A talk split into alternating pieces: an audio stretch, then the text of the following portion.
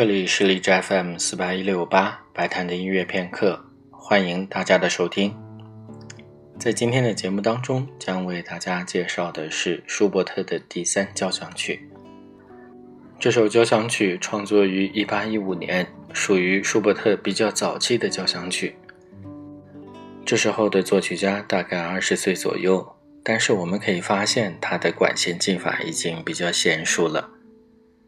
在舒伯特所写的九首交响曲当中，演出最多的还是他的第八和第九两首交响曲。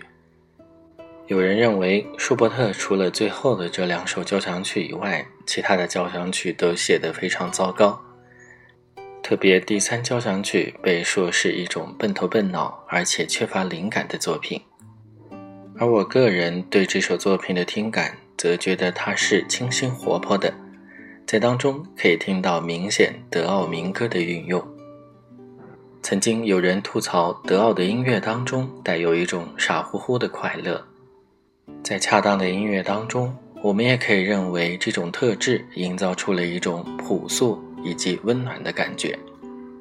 下面就请大家一起来听由舒伯特所写的第三交响曲。